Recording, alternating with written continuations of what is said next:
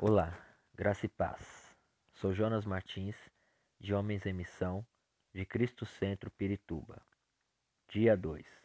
Josué versus o enganador. Falaremos hoje sobre: se você não pode vencê-los, junte-se a eles. Os gibeonitas ouviram que Josué e Israel serviam a um Deus que luta por eles. Enquanto os outros reis cananeus formaram uma aliança para enfrentar o Deus de Israel que destruiu Jericó e Ai, os gibeonitas tentaram uma estratégia diferente. A estratégia do enganador é a infiltração através do engano. Leia comigo Josué capítulo 9, versículos 6 a 11, que diz: Foram a Josué no acampamento de Gilgal e disseram a ele e aos homens de Israel: Viemos de uma terra distante, queremos que façam um acordo conosco. Os israelitas disseram aos heveus: Talvez vocês vivam perto de nós. Como podemos fazer um acordo com vocês? Somos seus servos, disseram a Josué. Josué, porém, perguntou: Quem são vocês? De onde vocês vêm? Eles responderam: Seus servos vieram de uma terra muito distante, por causa da fama do Senhor, o seu Deus. Pois ouvimos falar dele, de tudo o que fez no Egito e de tudo o que fez aos dois reis dos amorreus a leste do Jordão, Seom, rei de Esbom, e Og, rei de Bazã, que reinava em Asterote. E os nossos líderes e todos os habitantes da nossa terra nos disseram: Juntem provisões para a viagem, vão encontrar-se com eles e digam-lhes: Somos seus servos, façam um acordo conosco. Veja bem, os gibeonitas temeram a Deus, ouviram o que ele fez no Egito e tremeram. Eles creram na palavra de Deus de que ele destruiria os cananeus e daria terra a Israel.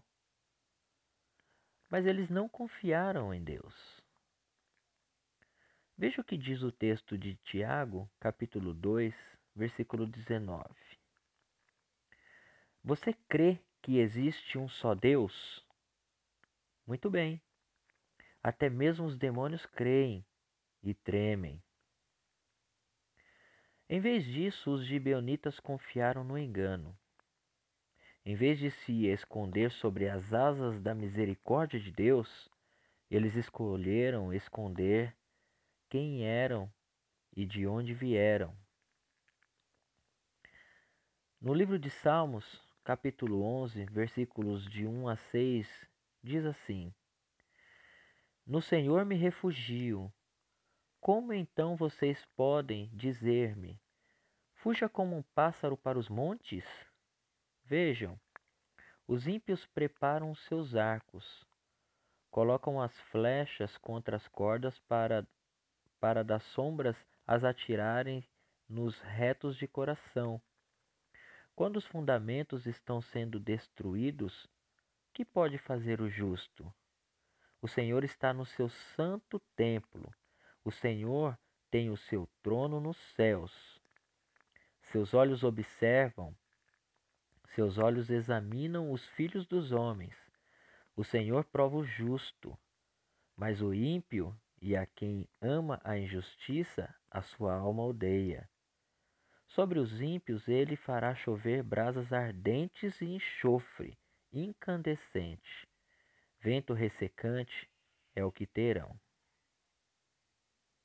Pois bem, temos um inimigo semelhante, um enganador que acredita, teme e treme diante de Deus, mas ele não confia em Deus.